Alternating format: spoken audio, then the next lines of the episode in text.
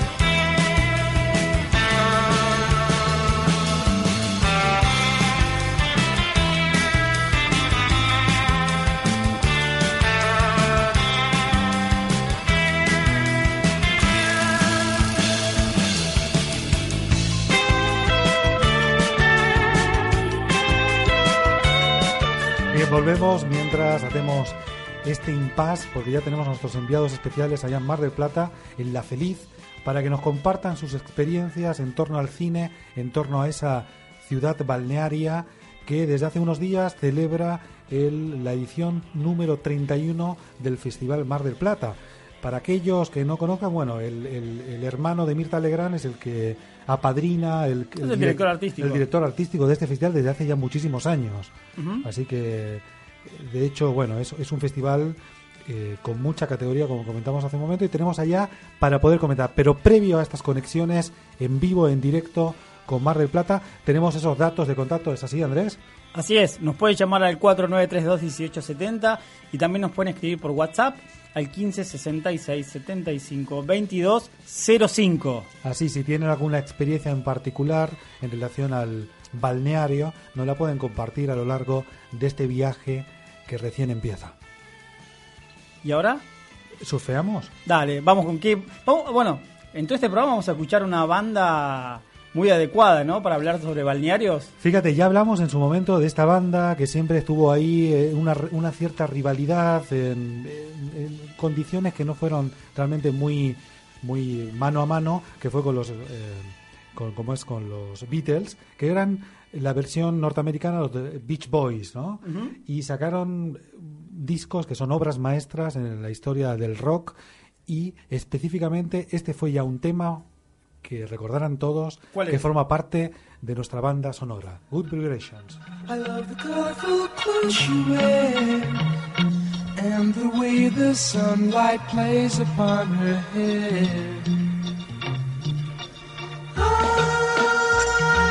The sound of a gentle word on the wind that lifts her perfume through the air.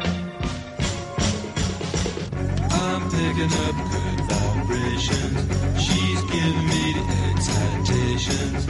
I'm picking up good vibrations. She's giving me the excitations. Good, good vibrations.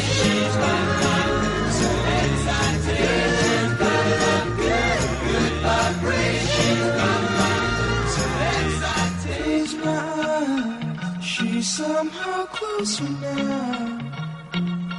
Softly smile, I know she must be kind.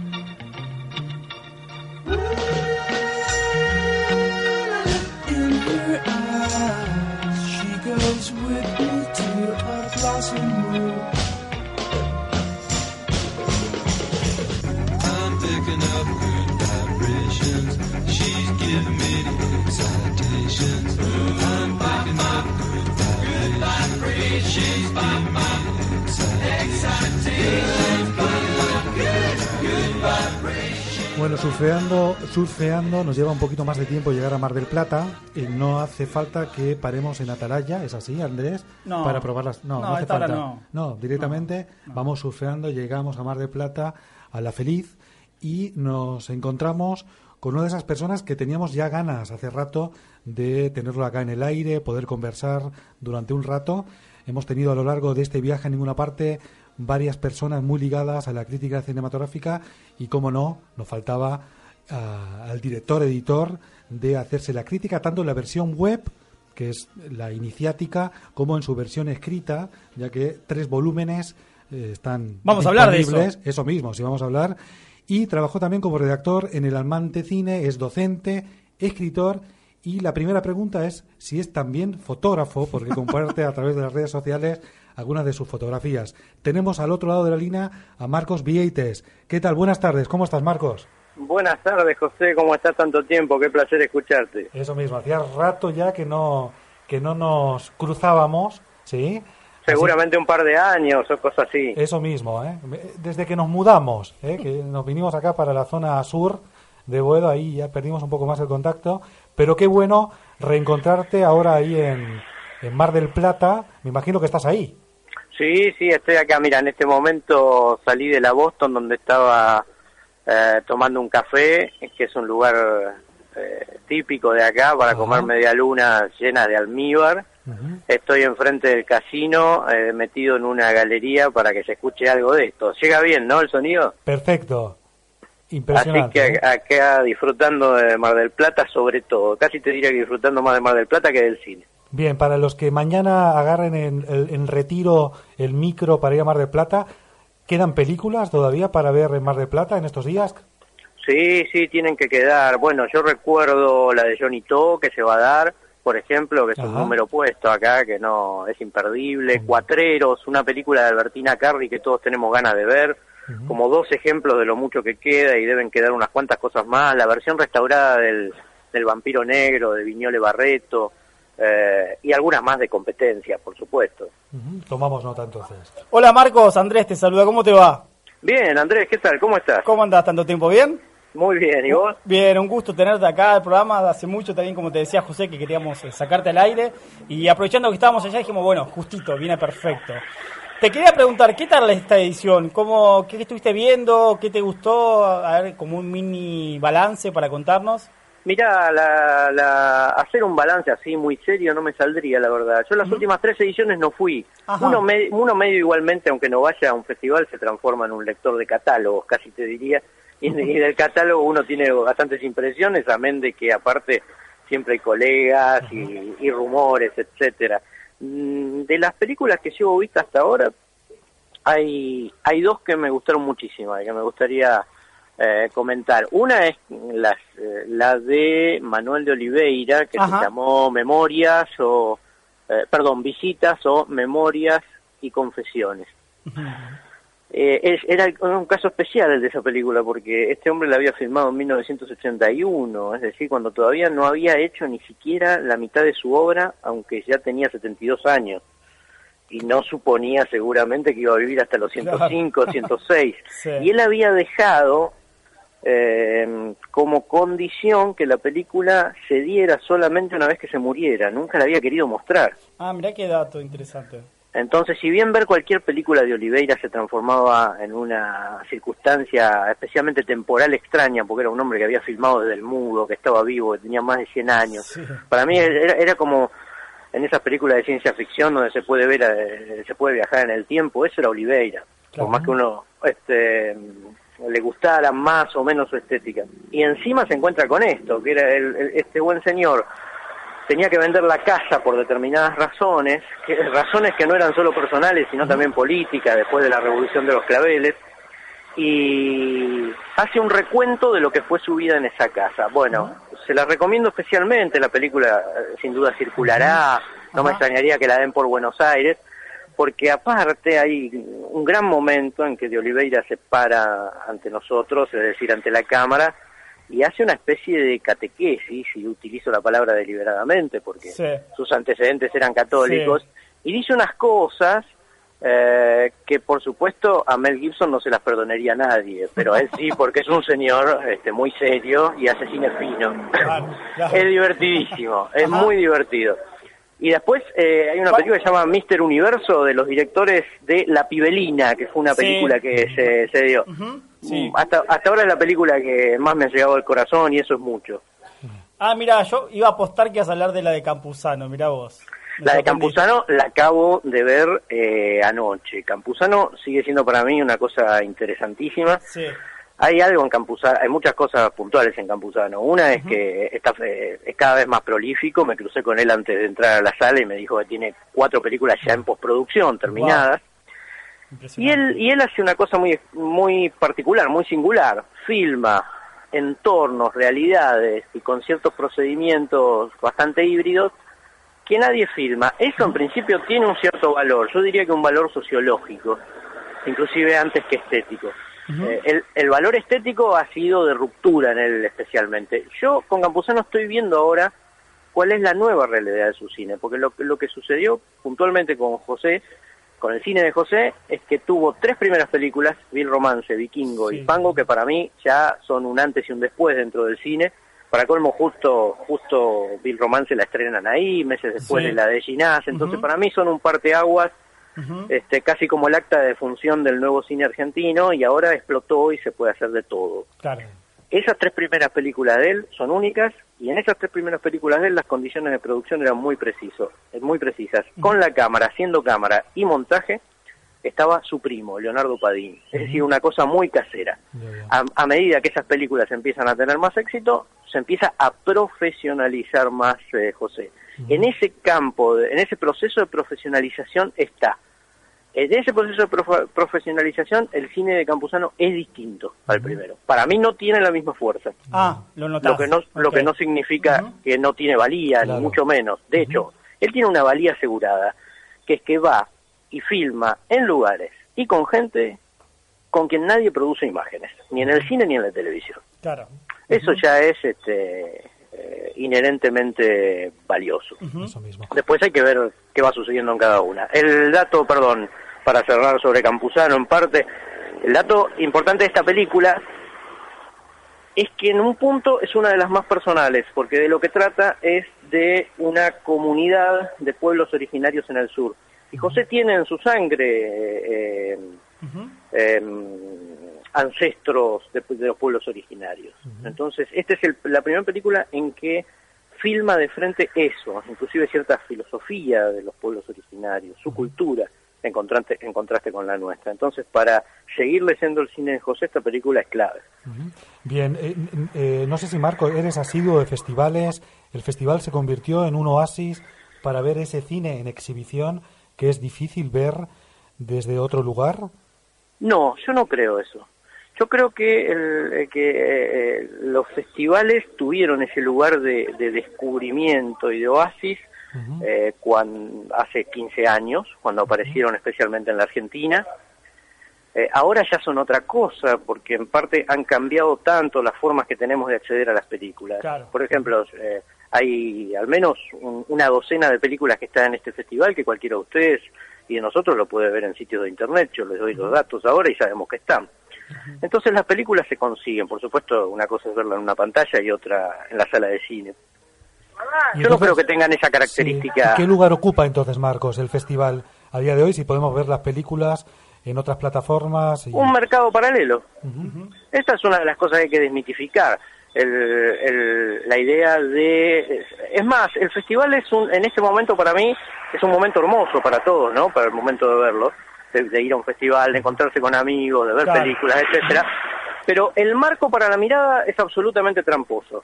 Este, genera para mí una segregación de hecho del mercado y esto supone que entonces la mirada que uno tiene cuando va al festival es una mirada inherentemente superior, más artística que la del mercado. Eh, eso para mí es una trampa que por supuesto dependerá del crítico en particular y su forma de ver, de los programadores, de cada uno de los festivales.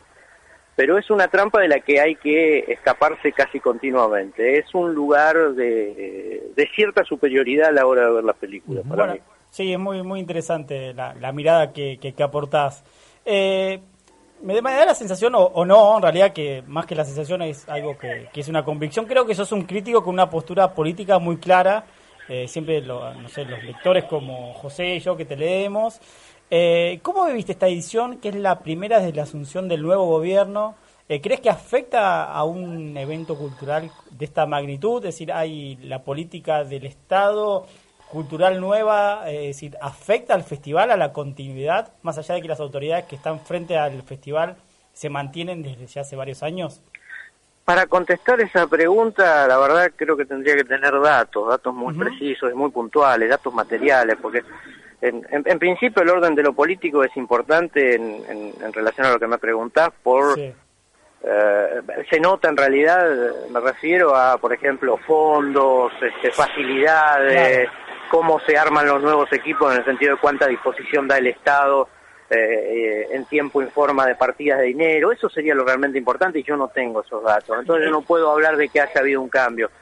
Y a Ahora, nivel programación, tampoco. Sí, y a mí me cuesta me cuesta muchísimo dar- darme cuenta. Si Claro. yo si yo lo dijera, eh, me expresara en uno u otro sentido, sería un irresponsable. No.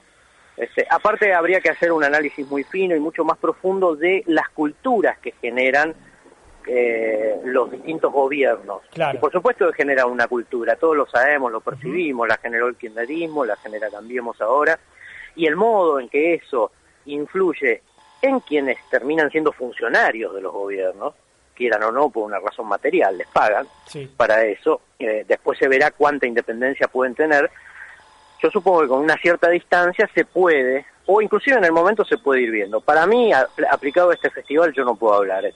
Estoy acá apenas muy cerca y no puedo ver, ver, ver cambios en relación a otras ediciones en las que encima no estaba. Eh, Sí. Así que no, en ese sentido no, si me expresara me equivocaría en función de este festival en particular. Por supuesto parecía durante la década anterior o los 12 años o el segmento Sí. que nosotros queramos aplicarlo, que había este, dos perfiles distintos en los dos festivales más importantes que hay en el pa- país, que es el Bafisi y Mar del Plata. Así que- Habría que ver si esa separación se mantiene o no. También había que ser justo en señalar que en algunas cosas había perfiles distintos, eh, en otras, por ejemplo, lo- lo- los que solían hacer los catálogos de los dos festivales eran las mismas personas, Claro. entonces uno supone que el trabajo era, era igual de serio en los mismos casos. Habría que hacer un análisis profundo, lo harán los académicos y los historiadores de, de esto. Y por otro lado, bueno, este gobierno tiene, tiene un año, ya sabemos lo que ha hecho eh, cultural y económicamente, eso lo tenemos todo más o menos claro, más allá de lo que pensemos. Sí. Si se manifiesta en algún evento en particular, lo, Lo, no me alcanzo a dar cuenta todavía. Hemos, hemos compartido, Marcos, durante nuestros viajes a lo largo de este año con diferentes críticos una, una cuestión que creo que se ha hecho evidente en los últimos tiempos, el tema de, de una cierta ruptura en la crítica de cine desde el punto de vista ideológico, ¿no? Eh, hay una grieta que, que- que ha aparecido en este último tiempo y que se ha agigantado en cierta medida entre la crítica. ¿Estás de acuerdo en, en esa idea, en esa ideología distinta que, que brotó para pensar el cine? Y tal vez sí, posiblemente sí. Eh, vos sabés, José, porque nos hemos cruzado en, en un lugar que ha sido muy querido para ambos y que inclusive seguramente para vos todavía más que para mí, pero para mí también lo sigue siendo, que es el amante.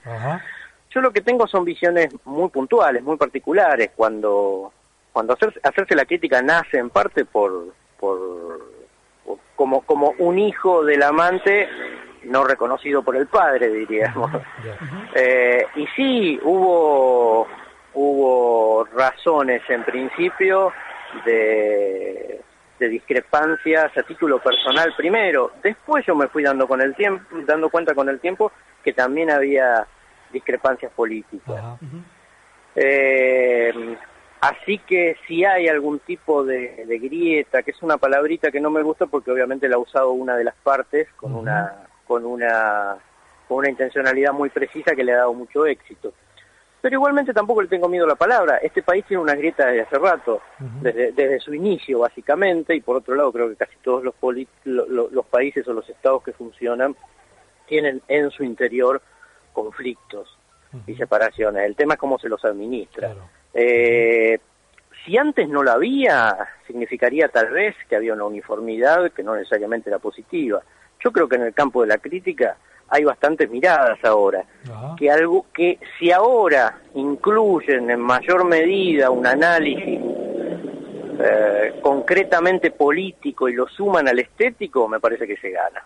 Sí, y además fíjate que la Si eso se nota, significa que antes faltaba. Sí, con sí. lo cual, antes había una carencia. Y además la que la crítica evidentemente llegó a diferentes lugares a través de eh, eh, participaciones a nivel editorial, blogs, Twitter, redes sociales. Es decir, como que se expandió esa idea de, de crítica ¿no? a, a diferentes niveles y a diferentes eh, plataformas. ¿no? Sí, indudablemente, lo cual implicará mayor variedad también. Eso mismo. Lo que no quita, Marcos, que ustedes estén metidos de lleno desde hace unos años en toda la eh, en toda la en toda la movida esta de hacer crítica eh, desde un lugar desde la escritura, ¿no? Y, y le doy ese valor, ¿no? Ese valor pleno al tema de escribir sobre cine a través de hacerse la crítica. Es, eso lo agradezco mucho y que hayas usado esa palabra, que es el subtítulo de- del sitio, porque para nosotros siempre ha estado en primer lugar la escritura. Este, inclusive más allá de las, de las diferencias de gusto tan importantes para la cinefilia, como las diferencias políticas tan importantes para cualquier ciudadano. Pero la escritura como objeto material central, como pasión, es, es, eh, ha sido siempre lo más importante y por suerte sí, se ha consolidado. Eh, nos sentimos muy libres ahí escribiendo. Han existido, ha existido una, un medio como Internet, esto hubiera sido impensable si, si estas cosas hubieran sucedido 10 años atrás. Marcos, sí, perdón. eh, bueno, la verdad que siempre que te escuchamos a vos, bueno, con, con José hemos ido mucho al amante y te escuchamos, y los cursos y, y los ciclos de cine. Eh, ¿Cómo es esto de- del libro, que es, es el tercer libro que, que están haciendo con Hacerse la Crítica, eh, que es el acto de la crítica, ¿no? ¿El último? Exactamente, ese es el, el título que tiene. El anterior fue La imagen fisiológica y el primero Pampa Bárbara. ¿Cómo se consigue para nuestros oyentes? ¿Cómo se consigue? Eh, entrando a la página nuestra en w- www.hacerselacrítica.com o en Facebook Hacerse la Crítica y mandándonos un correo y ahí arreglamos para hacérselo llegar porque no, no tenemos eh, difusión o distribución en librerías. Bueno, perfecto, para que nuestros oyentes tomen nota. ¿Y para cuándo el ciclo de cine de Hacerse la Crítica? Ojo, eso sería sería la gloria, sería fabuloso, pero la verdad no no no sabemos qué hay que hacer para conseguir eso. Ajá. Mira, Igual- ah, tenemos una, una ventaja y una desventaja, que es que las relaciones públicas no nos gustan demasiado por, por decir que no nos gustan, por no decir que no nos gustan en, en absoluto. Eh, la desventaja de eso es que eh, eh, uno necesita justamente tratar, conocer, hablar para, para conseguir lugares, entre otras Claro. cosas, y, y indudablemente tendría, le daríamos un sesgo, por lo menos particular, singular, que nos reflejaría un ciclo de esa índole. Pero bueno, habrá que conseguir las personas apropiadas.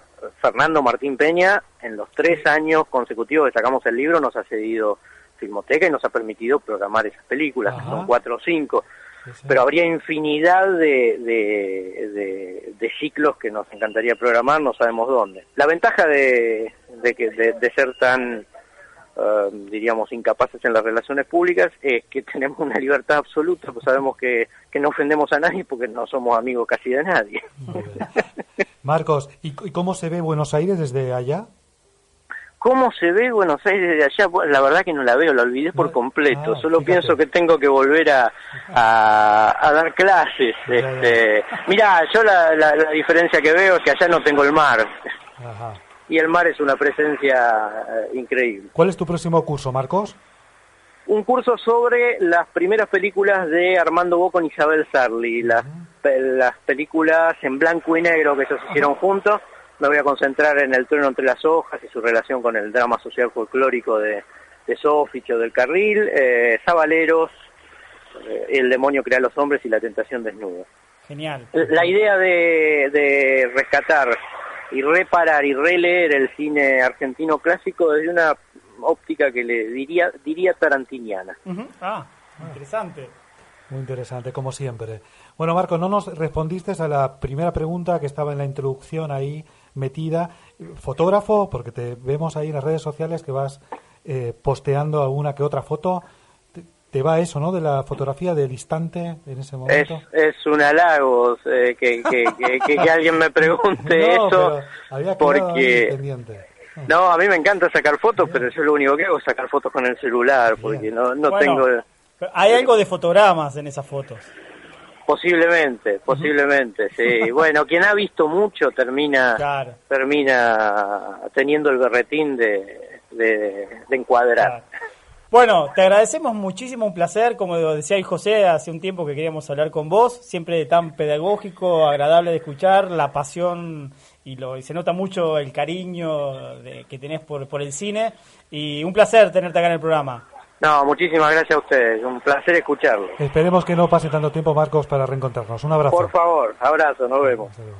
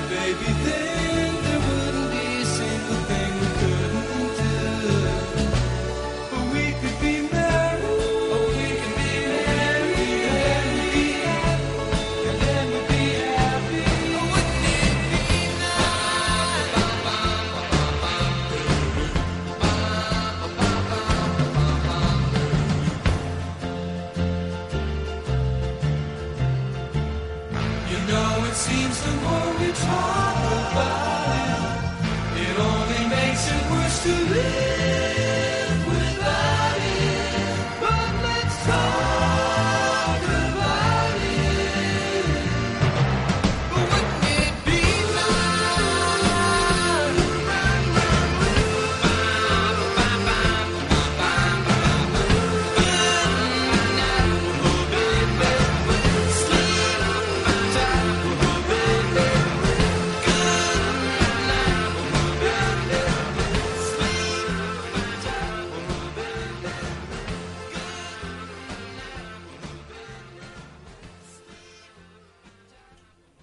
Bien, seguimos con este viaje marplatense, Mardel, un, un viaje a Mardel, ¿sí? con música de, de Beach Boys, que se está convirtiendo en nuestra banda sonora particular a lo largo de, este programa. Hemos escuchado otro de los clásicos, Wouldn't It Be Nice, de Beach Boys, que sin lugar a duda hay que recuperar de vez en cuando y hay que tenerlos muy presentes a estos a esta, a esta banda surfera, que no fue tan surfera y que fue más banda eh, importante en la historia en la historia del rock. Hay una linda película, ¿no? Que se, que, que se estrenó este año, ¿no? Sí, la habíamos comentado en algún momento y tiene el, el Mercy nombre- and Love, ¿es? Eso mismo, tiene un nombre en inglés, Mercy and Love, que cuenta un poco la, la, ¿no? la, la historia del que fue eh, el, el líder de, de la banda ah, y que eh, entra un poco ahí en, en, en esa un poco en, en esa dinámica No, No. Estaba, no, estaba viendo acá en, en el IMDB, que es de sí, es la película que acá se tituló Amor y Piedad, la historia de Brian Wilson, que es el líder de Beach Boys, y que entra, se adentra un poco en esa particularidad del, del genio, que es una lucha interna, locura, eh, donde está la genialidad por un lado, pero por otro lado el costo que tiene a nivel personal con la búsqueda y con todas las crisis. Bueno, pero pará, vayamos a Mar del Plata. internos, ¿eh? ¿Vamos a Mar del Plata otra vez? Dale, adelante. ¿Eh? ¿A quién tienes al otro lado? Vamos a hablar con, no podemos decir responsable, eh, corresponsable nuestra, pero casi, ¿no? Pues nos va a pasar un panorama seguramente impresionante. Ya imagino, estamos en línea con Luciana On. Eh, vamos a definirla como ella se presenta en Twitter. Si uno entra en arroba Luciana Aon, encuentra que es festivalera, grupi, cinéfila, periodista, ñoña, productora, amante y docente. Hola Luciana, Hola, ¿qué tal? ¿Cómo andan? ¿qué haces? ¿Cómo te va? Bien, muy bien. Bueno, Ah, estás ahí en Mar del Plata en plena cobertura del festival, ¿no? sí, estoy acá ahora en el pasaje al Rey y es las salas nuevas que se sumaron al festival. Ujú. Se escucha mucho ruido porque hay mucha gente saliendo y entrando a funciones en este momento.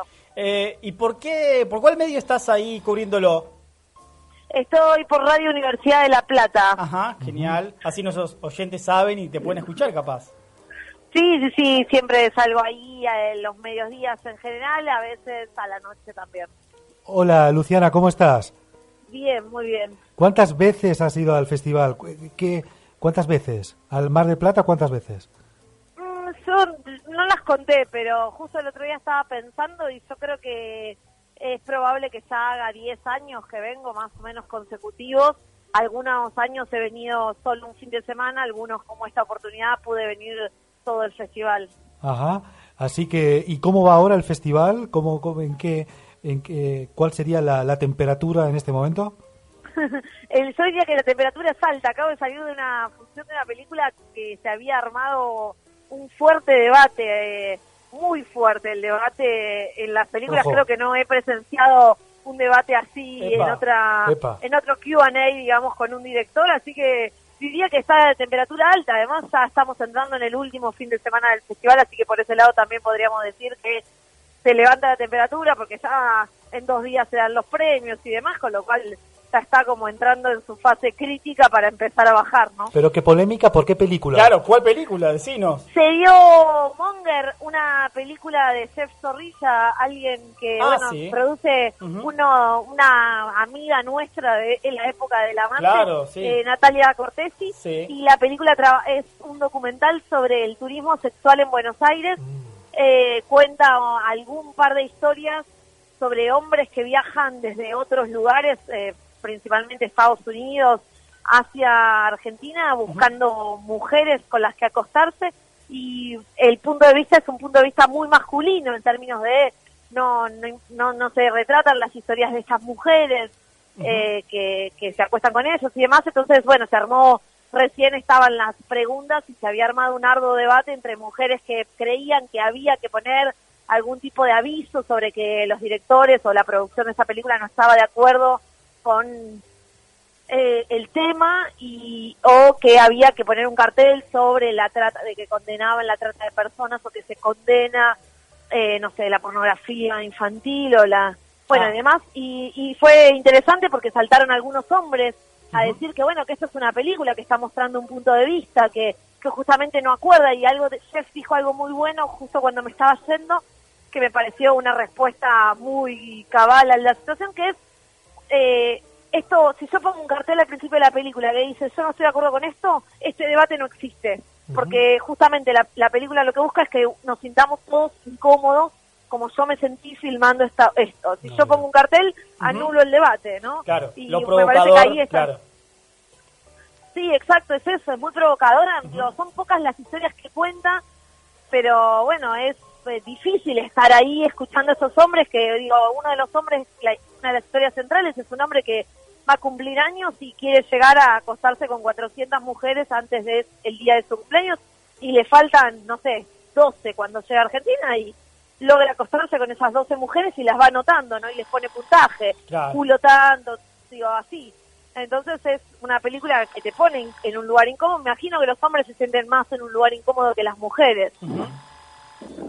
Y Pero bueno, así que fue un momento como elevado en el festival. me imagino. ¿Pudiste ver eh, La Flor de Ginás?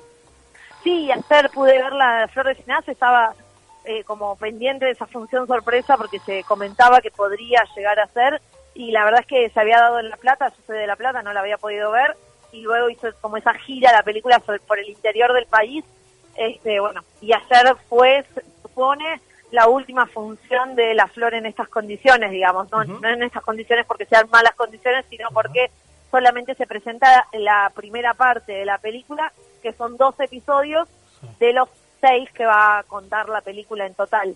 Bien, ha- hablemos para los no entendidos que no es La Flor de Ginás, sino es La Flor es la película y está dirigida por Mariano Ginás. Es decir, Claro. para aquellos que no que están habituados al cine comercial de Vengadores y Avatares, llegar a un festival de estas características, si vos tuvieras que hacer un spot publicitario, ¿qué les dirías a esta gente? Que no fue, nunca fue a ver un festival. ¿Qué, es- ¿Qué se va a encontrar? ¿Qué es lo bueno que van a encontrar en un festival?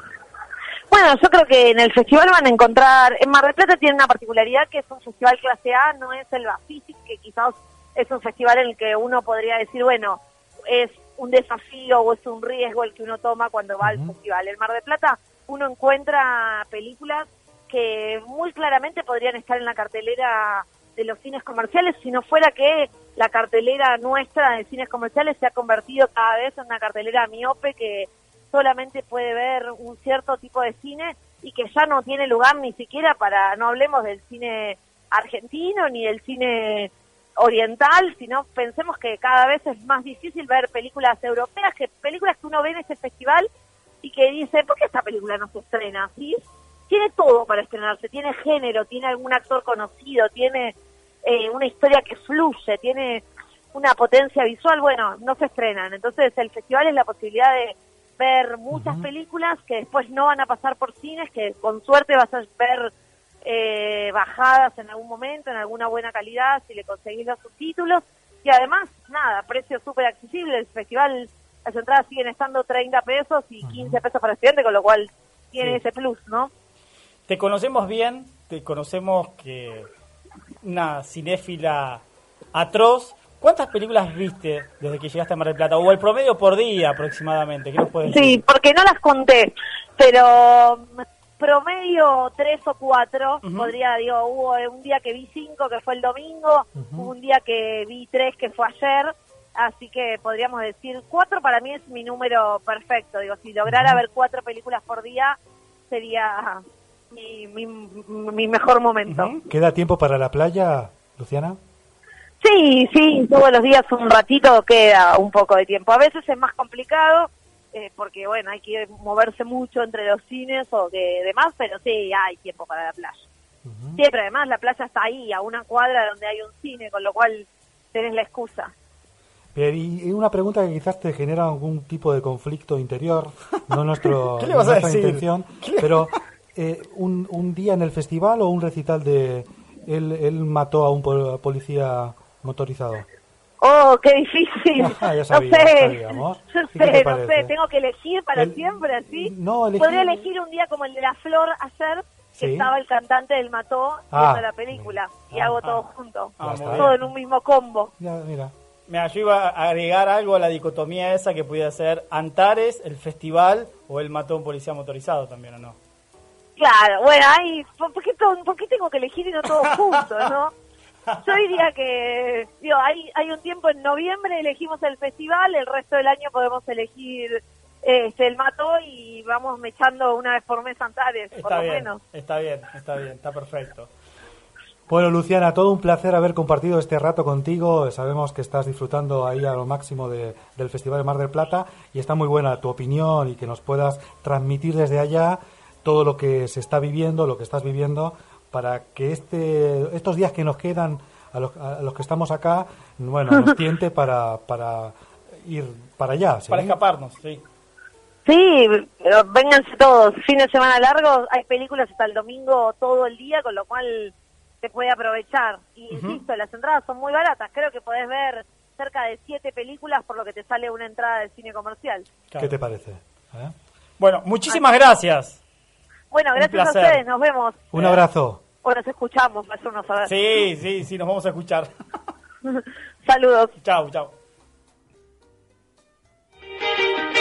If everybody had across the USA, then everybody'd be served like California.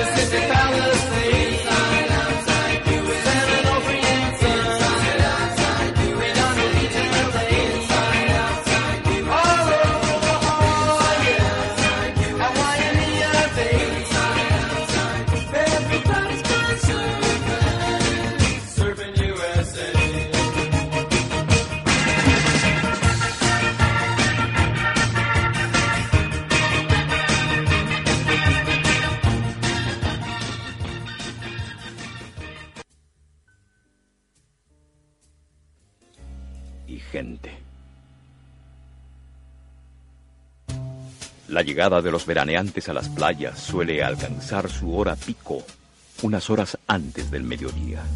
Largas y esforzadas caravanas de familias, a pie, cubren el trecho hacia el mar, cada uno con su carga. La sombrilla suele ser atributo masculino. El hombre es quien la lleva, quien decide dónde irá, quien la coloca. En torno de la sombrilla se organiza todo el campamento. El veraneante va donde hay gente.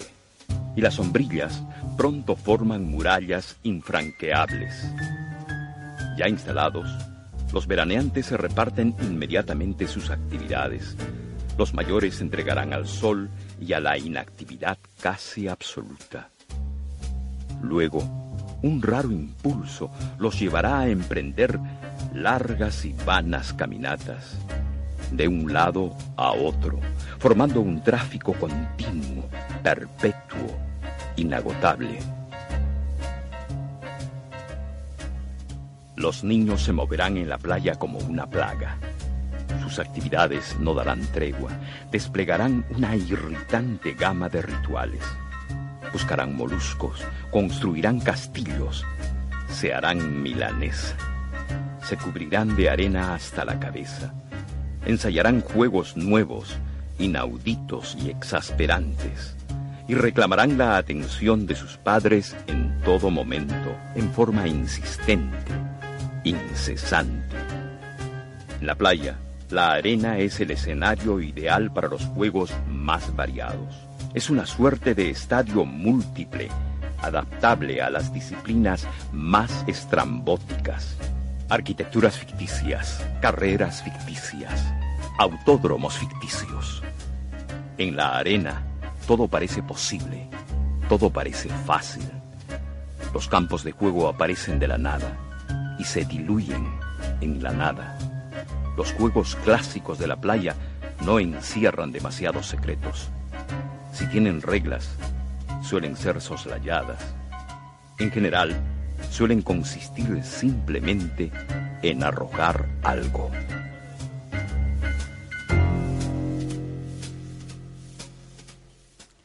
¿Qué Bien. descripción? Impresionante, ¿no? Que cuánta literatura, cuánta escritura y cuánta narrativa, ¿no? Es muchas de esas cosas que se ha perdido en el cine y que acá a nivel nacional eh, Mariano Ginás con esta película documental que se llama Balnearios Claro, exactamente, que la recomendamos, la pueden encontrar en YouTube. Eh, creo que este es el, el episodio dentro del, del- del documental Balnearios. Es el documental, sí, ¿no? Un, un cruce de ficción y documental. Es el episodio como más famoso. eh, es el, el más gracioso, es el que se describe la rutina de la playa, del, del veraneante en el balneario, de lo que hace, eh, de una forma muy particular, como una descripción como si lo estuviese eh, viendo una persona que vive en otro planeta casi, Eso mismo. eh, algo extraterrestre, Ajá. y poniendo un acento en, en, un, en una minuciosidad ¿En qué? ¿En qué? muy En minucioso en la descripción. minuciosidad. Exactamente. Eso mismo. A usted sale bien. Fíjate que estamos experimentando algo muy que no lo habíamos hecho. Eh, Fíjate, ¿eh? hemos visto en varias ocasiones este documental ficcionado de Ginás, este Balnearios, pero escuchar el audio directamente y escuchar esta narración nos lleva a ese a ese punto de detalle, de esa minuciosidad, como comentabas, que realmente es como si lo estuviéramos viendo, en cierto punto, ¿no? Sí. Ahí Martín, desde el otro lado, Martín Caballero, operador técnico, lo está viendo ahí a través de, de la computadora. Y bueno, y es llamativo cómo estamos compartiendo esta experiencia, que es buena parte de lo que te ofrece o lo, o lo que plantea Mariano Ginás en, en su cine, ¿no? Y ahora podemos escuchar eh, el, el próximo fragmento, que es un poco eh, la rutina del veraneante en la playa. Eh, Martín, ¿podemos escucharlo un ratito? Apenas se mojan con las manos. Rara vez se bañan. La jornada playera suele estar marcada por la inactividad, la rutina y el tedio. El día rara vez es perfecto. Siempre hay amenazas. Aguavivas, insolaciones, quemaduras, alquitrán. La arena candente quema las plantas de los pies. El viento llena de arena ojos y bocas y lo imposibilita todo. Otro riesgo inherente a la rutina playera es el aburrimiento. Los días se parecen entre sí. Cualquier modificación del panorama provoca aglomeraciones y revuelo. Un avión de propaganda, una tonina en el horizonte, un barco lejano. Un niño extraviado generará un curioso ritual. Un adulto lo subirá en sus hombros y una muchedumbre comenzará a batir las palmas. El bañero izará una bandera blanca. La gente acudirá y se sumará festiva al aplauso. En el equipo de playa suelen verse objetos que desaparecen misteriosamente el resto del año. Sillas retráctiles de baja altura, lonas y esteras, canastas de paja con termos, toallas, meriendas, lecturas, frutas, huevos duros.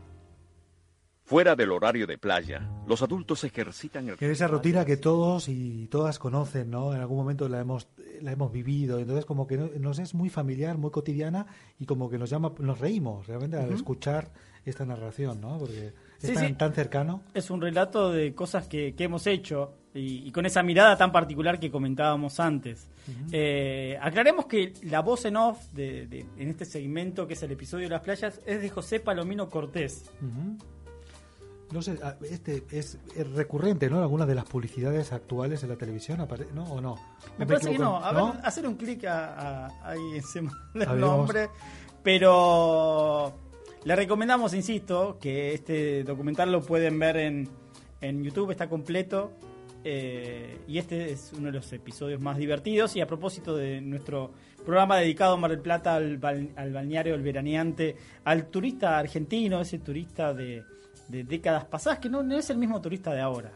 No, es el nada mismo. que ver. No, no, no, ya cambió. Es lo que hablamos hace un rato. Sí, te habla más de, de Brasil que de Mar del Plata Eso en mismo. general, eh, que no está mal, pero pero bueno, en Mar del Plata igual tienes su público. Ese encanto, ese Mm. encanto particular, ese, ese ritual en cierta medida para, para un público específico, ¿no? Y de vez en cuando, cuando tiene una oportunidad desde acá de Buenos Aires de viajar a ese, a ese balneario, de visitar Mar del Plata, y algunos de los que recomienda el, el documental eh, Balnearios, es esa escapada ideal, ¿no? Al litoral.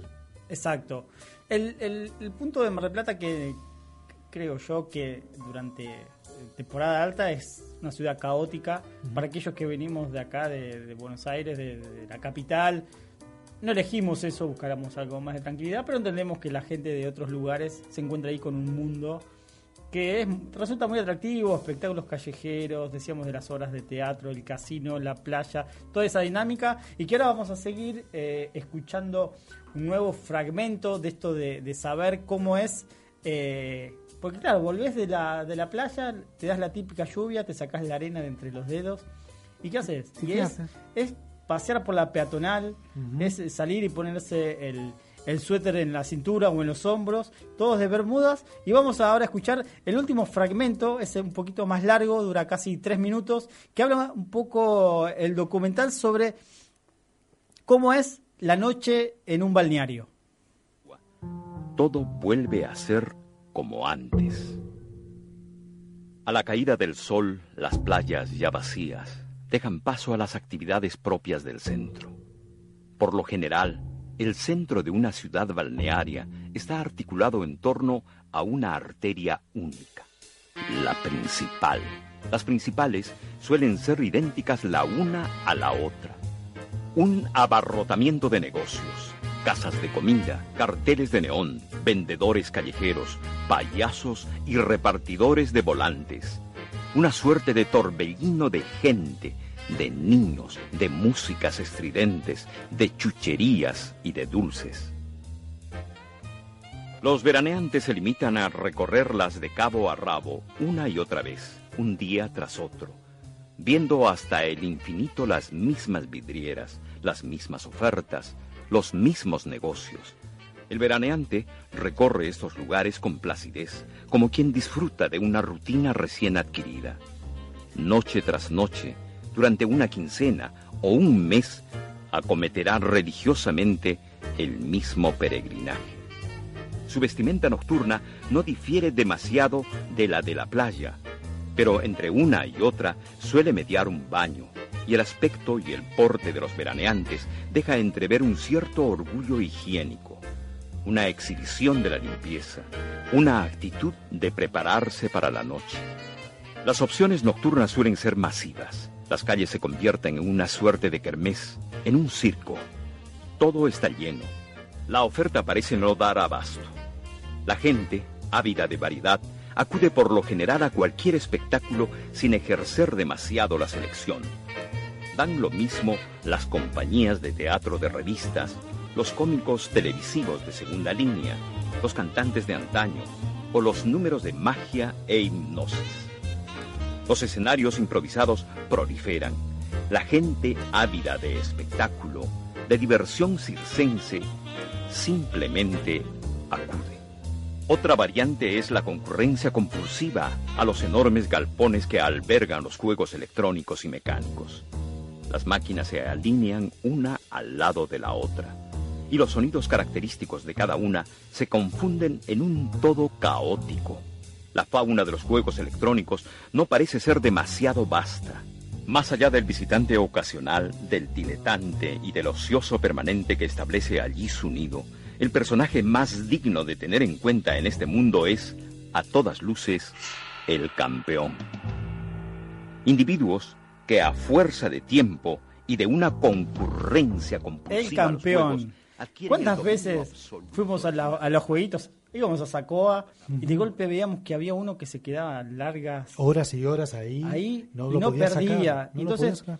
Tenía su propio público. Todos alrededor Todos- mirando a ver todos cómo. mirando cómo hace los trucos, cuando terminaba los felicitabas, así mirabas, era como una celebridad dentro del- de la fauna del veraneante. Eso mismo, y en la noche, en esos lugares de máquinas, como nos comenta, y que, bueno, también nos expone un poco Mariano Ginás con, con, con este documental, es una, una cierta polémica en la mirada, ¿no?, hacia ese veraneante que inunda, nunca mejor dicho, estos balnearios, ¿no?, esta ciudad balneario. Hay algo de, sí, de patetismo, hay algo que yo no sé si es, es parte de una generación esta rutina de veranear. Yo no sé si actualmente yo lo haría, no tengo hijos, pero no sé si haría algo así. Una mirada muy cínica, en cierta medida. Y sí, Sí. sí, sí, eh, sutil, graciosa, eh, se- está entre que se ríe de y se ríe por también, ¿no? De eso y con eso. Eh, pero es, es divertido. Es y- divertido, sí. y- pero recién veíamos eso, la- eso- esa, caminata por la peatonal después, todo el mundo sale de la playa, se baña y a las 8 de la noche todo el mundo caminando por ahí, viendo los mismos negocios, como decía re- recién Sí, lo que escuchamos. Una noche y otras noches, sí. Es todo lo mismo y, y- y- y- y en esa cuestión de reiteración, como que se borra el límite de cuántos días pasan, si son todos los días iguales. Uno se va de la rutina de la ciudad para ir a una rutina de veraneante. Ajá, eso mismo. ¿No? sí, sí. Es una mirada muy sociológica la que se plantea. Bueno, Eh, ah, eh, eh, en realidad sí, es decir, se nos están cagando de risa en el documental de todas esas cosas que hacíamos o que eh, compartimos con nuestros padres y que nos llevaban y que el helado, la pizza, el pancho, el- la bola esa de azúcar que no me acuerdo del nombre, la garrapiñada, los la jueguitos. nube, la nube de azúcar. Exactamente. Eh, muy, muy, muy divertido verlo ahora. eh, y habría que ver, ¿no? Habría que actualizar eh, balnearios, cómo sería el balneario, pues esta película es del año 2001-2002. Eso Habría mismo. que ver cómo es del 2016, ¿no? La película es del 2001, habría que ver cómo es ahora en 2016 un, un balneario así, porque no, no sé, en la época de internet, de los celulares, si se mantiene toda esa misma rutina, ese desfile de, de, de, de- de gente disfrazado de superhéroes, truchos con trajes. Hay que, Es- hay, que volver. hay que más volver. boliches, Ajá, sí, hay eh, que volver. Hay que volver a Villa Gesell, Andrés. Hay que volver. Este verano. Hay que volver. Simplemente para poder contrastar lo que, lo que estamos planteando acá. Hay que volver. Siempre hay que volver. Vamos a volver. eh. Siempre hay que volver. Bueno, Martín, no sé si tú eres de balneario. ¿Tienes algún balneario especial? ¿Algún no? No eres de balneario. Tú eres a Pinamar. Pinamar nos comenta Martín, que también es Pinamar, Miramar. Son todos muy parecidos, ¿no? Sí, sí, eh, ahí entra también como cada balneario tiene su, su público, lo social también ahí, Cierto Eh, elitismo también en función del balneario. exactamente. ¿eh?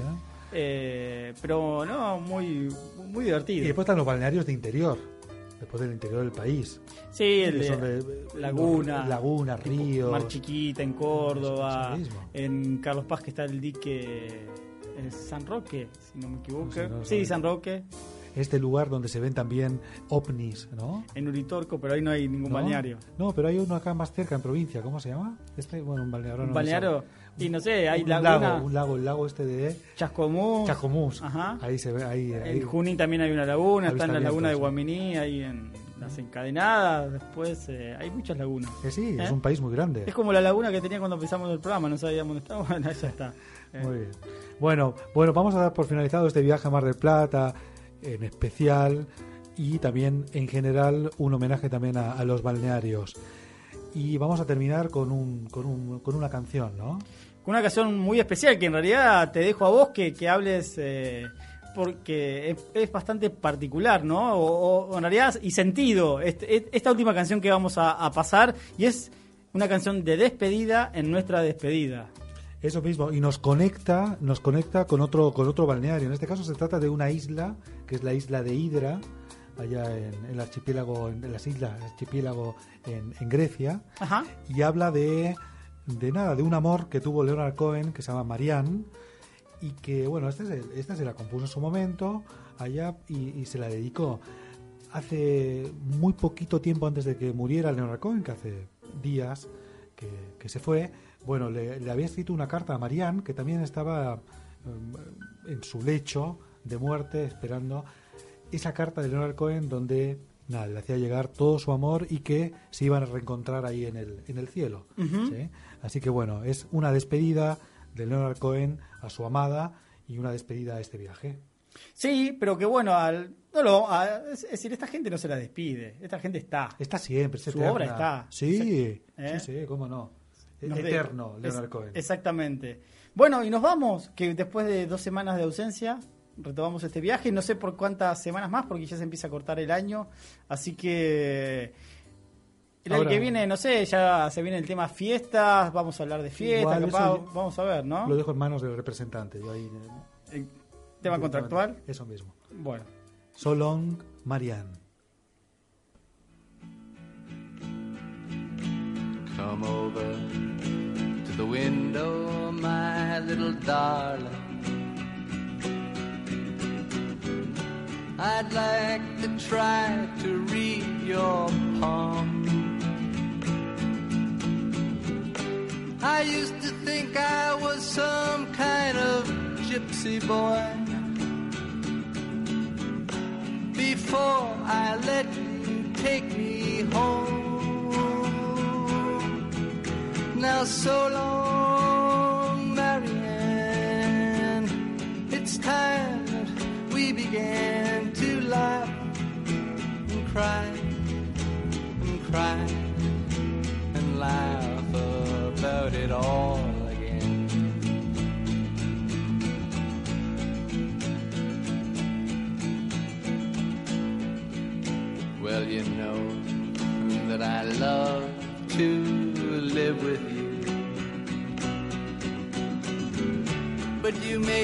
forget so very much. I forget